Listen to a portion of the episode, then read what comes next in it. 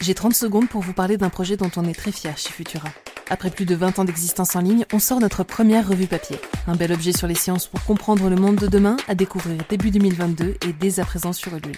Secret de la Lune, intelligence artificielle, agriculture et thérapie génique, explorer quatre thématiques à travers des enquêtes, des interviews, des tutos et bien plus encore. Le choix d'un financement collaboratif, c'est la garantie d'une information indépendante et transparente. Alors rejoignez les décodeurs de savoir en allant découvrir le projet dans le lien en description ou directement sur Ulule, le mag Futura.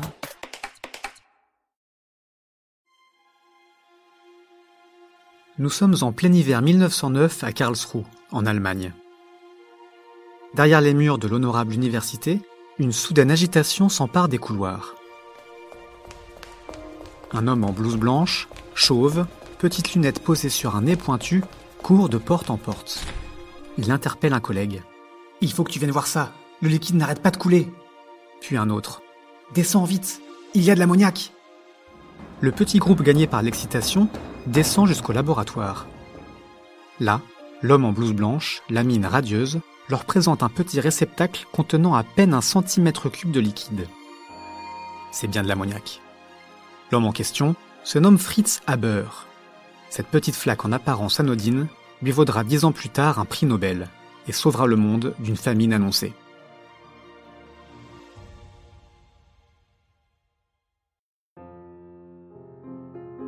Fritz Haber naît en 1868 dans une famille juive de la petite bourgeoisie de Breslau, dans ce qui est alors le royaume de Prusse, la future Allemagne. Sa mère meurt quelques jours après sa naissance. Son père, un commerçant de peinture et de colorants, est souvent absent et rarement satisfait de son fils. La soif de reconnaissance restera toute sa vie une obsession pour Fritz Haber. Très tôt, le jeune garçon développe un goût prononcé pour les sciences, surtout pour la chimie. Il s'amuse même à expérimenter dans sa chambre d'enfant des réactions chimiques, jusqu'à ce que son père, incommodé par les odeurs et les bruits d'explosion, le lui interdise formellement. Puis Fritz Haber grandit, fréquente plusieurs universités allemandes, passe sa thèse et finit par devenir chimiste. C'est un jeune homme brillant, mondain, qui aime plaisanter et déclamer des poèmes en soirée. Il rejoint un divers clubs de littérature et de philosophie. Déjà, son obsession est de devenir un homme respectable et reconnu en société. Cette ambition le pousse également, comme beaucoup de juifs allemands à cette époque, à abjurer le judaïsme pour se convertir au protestantisme, à l'âge de 24 ans. Il n'est de toute façon pas très croyant et veut avant tout apparaître comme un bon Allemand. Il affiche son patriotisme avec ferveur. La première étape pour le jeune savant, c'est de trouver un poste prestigieux et bien rémunéré, pour ensuite obtenir la gloire en tant que scientifique.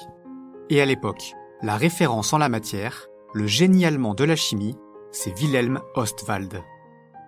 Fritz Haber veut absolument travailler avec lui. Il lui écrit deux fois pour devenir l'un de ses assistants. Il tente même de se faire recommander par l'un de ses amis, mais Oswald refuse systématiquement. La gloire viendra donc à Haber par une autre voie. La grande affaire du moment pour les chimistes, c'est la fixation de l'azote de l'air. Cela doit permettre de répondre aux besoins urgents de nouvelles sources d'engrais azotés. Au XIXe siècle, l'agriculture européenne a été dopée par l'ajout massif d'azote dans les champs, entre autres grâce au précieux salpêtre d'Amérique du Sud. Cet or blanc, comme on l'appelle, est si convoité que ses réserves sont à l'origine d'une guerre, surnommée la guerre du salpêtre, entre le Chili, la Bolivie et le Pérou dans les années 1880. Le problème, c'est que les réserves s'épuisent. La population allemande a presque triplé en un siècle et il faut absolument maintenir les rendements de l'agriculture. La menace d'une famine se profile. Et pourtant, l'azote se trouve là, juste sous notre nez. Il compose près de 80% de l'air que nous respirons. Les chimistes rêveraient de pouvoir l'utiliser pour fabriquer de l'ammoniac. Celui-ci est à la base des engrais azotés, mais aussi des explosifs, un débouché au moins aussi important pour les États européens à la veille de la Première Guerre mondiale. Malheureusement, les atomes d'azote de l'air sont solidement attachés deux par deux aux molécules de diazote, et les séparer demande une énergie considérable. Beaucoup trop pour que le procédé soit rentable. Le grand Wilhelm Oswald lui-même s'y est cassé les dents, ce qui l'amènera à comparer la quête de la fixation de l'azote de l'air à celle de la pierre philosophale. Fritz Haber se penche donc lui aussi sur le sujet. Il utilise une machine permettant de monter la température à plus de 1000 degrés Celsius pour casser ce fameux diazote. L'idée est ensuite d'y injecter de l'hydrogène afin qu'il se combine avec l'azote et produise de l'ammoniac. Mais l'ammoniac, plus instable que le diazote, résiste mal à ces températures extrêmes. Les rendements sont donc très faibles et Haber conclut, en 1905, que l'industrialisation du procédé est irréalisable. Son ascension sociale et scientifique est toutefois très satisfaisante à cette époque. Il obtient le statut de professeur à Karlsruhe en 1906. Il est également un homme marié et père d'un jeune Hermann depuis 1902. Sa femme, Clara Immerwahr, est elle aussi une brillante chimiste. C'est même la première femme à obtenir un doctorat de chimie à l'université de Breslau. Mais le mariage tourne vite au vinaigre. Le caractère rigide et obsessionnel de Fritz déplaît à Clara, qui se plaint d'être délaissée. Si elle ne le lui rappelait pas régulièrement, il ne reconnaîtrait même pas son propre fils, plaisante-t-elle amèrement. Fritz ne s'intéresse qu'à deux choses, la science et la nation allemande. Clara sombre progressivement dans la dépression, d'autant plus qu'elle a dû abandonner la chimie, cédant à la vision très traditionnaliste de Fritz Haber, qui ne conçoit sa femme qu'en bonne maîtresse de maison. La santé de Fritz commence elle aussi à flancher. Régulièrement, il se plonge avec ardeur dans son travail, se lance avec passion dans une intense phase productive, jusqu'à ce que l'anxiété prenne le dessus, qu'il soit pris de maux d'estomac, de troubles du sommeil et d'irritation de la peau, à tel point qu'il lui devient impossible de travailler. Une fois par an environ, il est contraint de prendre une semaine de repos dans un centre de soins. La situation s'aggrave lorsqu'un dénommé Walter Nernst lui écrit pour remettre en doute ses résultats de 1905 sur l'ammoniac. C'est d'autant plus insupportable pour Haber que Walter Nernst n'est pas n'importe qui. Il représente tout ce que Haber jalouse et rêverait d'être. Un chimiste à peine plus âgé que lui, qui jouit d'un poste plus prestigieux que le sien, et, reconnaissance suprême, dont le nom est régulièrement évoqué comme futur prix Nobel. Pire que tout, il est le protégé du grand Wilhelm Ostwald, qui a tant repoussé Fritz Haber. L'insulte de trop vient en 1907, lors d'un congrès de chimistes à Hanovre. Là, devant leur père, Walter Nernst humilie publiquement Fritz Haber en critiquant ses résultats sur la synthèse de l'ammoniac et en lui suggérant avec ironie de retourner à ses devoirs. La santé de Haber en prend un coup, mais son obsession à réussir la fixation de l'azote et la production de l'ammoniac devient, à partir de ce jour, inébranlable. Comme Walter Nernst avant lui, il mène dorénavant ses expériences à haute pression. Plus la pression est haute, plus le diazote peut être cassé à basse température. Il est aidé par le chimiste anglais Robert Le Rossignol, puis décroche un contrat avec l'industriel BASF. Il arrive ainsi à baisser la température de la réaction de 1000 à 600 degrés. Il pousse la pression à des niveaux jamais atteints, qui réclament l'invention de valves, de conduits et de machines spécifiquement conçues pour y résister. Il atteint 100 puis 200 atmosphères de pression. À l'annonce de telles ambitions, le directeur de la recherche de BASF se serait même exclamé avec effroi que la veille, une machine pressurisée à seulement 7 atmosphères leur avait explosé à la figure. Haber est d'autant plus acharné qu'il entend dire que Walter Nernst approche lui aussi du but. Haber cherche le bon catalyseur pour favoriser la réaction.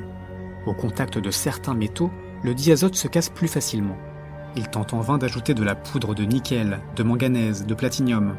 Et enfin, avec de l'osmium, il obtient la fameuse goutte de liquide à l'hiver 1909.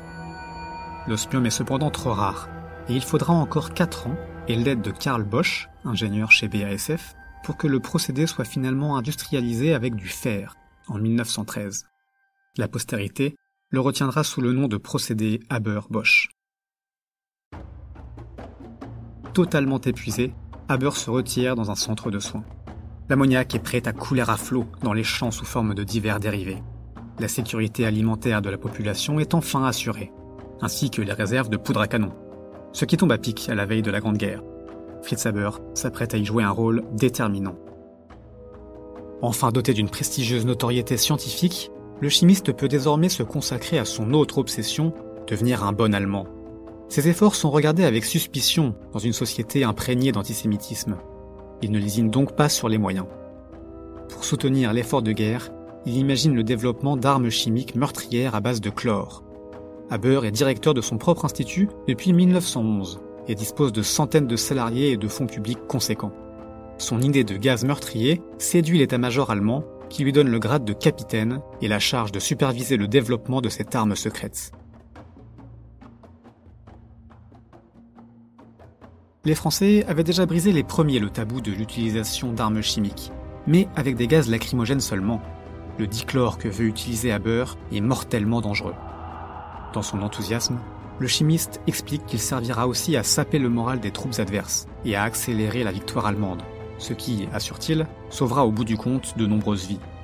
En mars et avril 1915, Fritz Haber s'active jour et nuit, fait des allers-retours incessants entre son institut, les usines productrices de gaz et le QG militaire.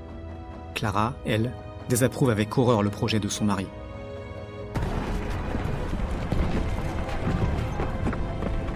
22 avril 1915, sur le front à Ypres, en Belgique, 55 boîtes de dichlore sont mises en place au milieu des tranchées.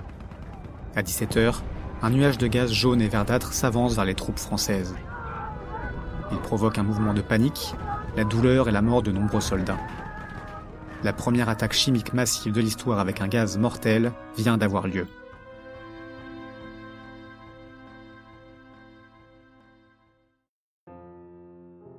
De retour chez lui à Berlin, Haber est reçu en héros.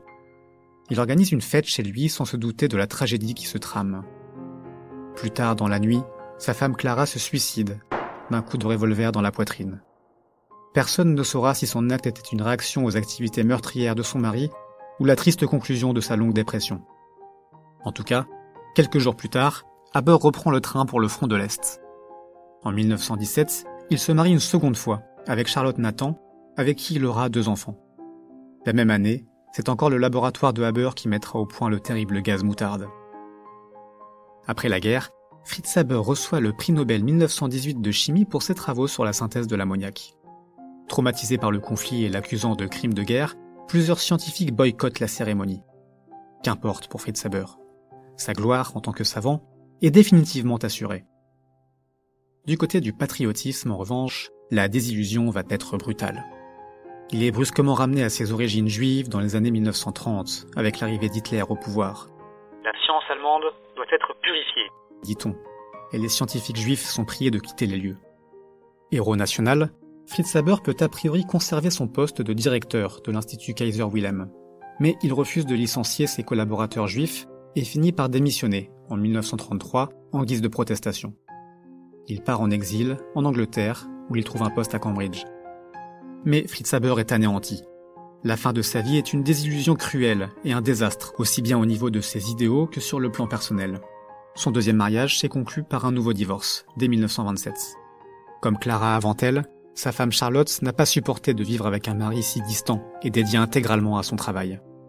Fritz Haber écrira à Einstein, avec qui il entretient une amitié durable malgré leurs divergences politiques, que son divorce l'a laissé rempli pendant de longues journées d'une impression de superflu et de médiocrité. Fritz Haber meurt à 65 ans d'une insuffisance cardiaque peu de temps après son exil, le 19 janvier 1934.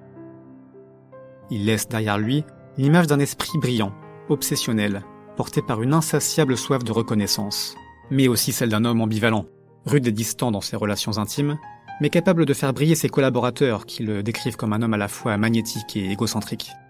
Certains le présentent comme un criminel de guerre, d'autres comme celui qui a nourri l'humanité.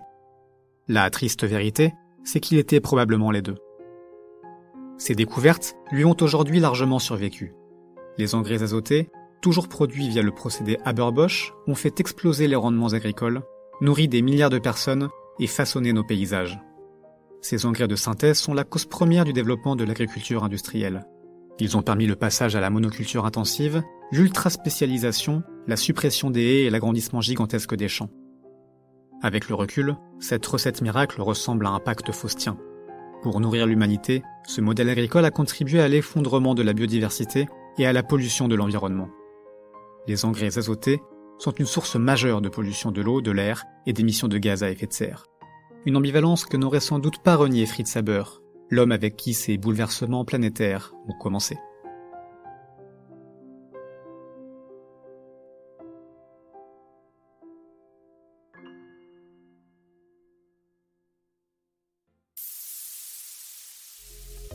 Merci d'avoir écouté Chasseur de sciences. Au texte et à la narration, Vincent Luquez. Si vous appréciez notre travail, n'hésitez pas à nous laisser un commentaire et 5 étoiles sur les plateformes de diffusion pour nous soutenir et améliorer notre visibilité. Vous pouvez aussi vous abonner sur Podcast Addict, Castbox, Apple Podcast et bien d'autres pour ne plus manquer un seul épisode. Quant à moi, je vous retrouverai lors d'une future expédition temporelle dans Chasseurs de Sciences. À bientôt!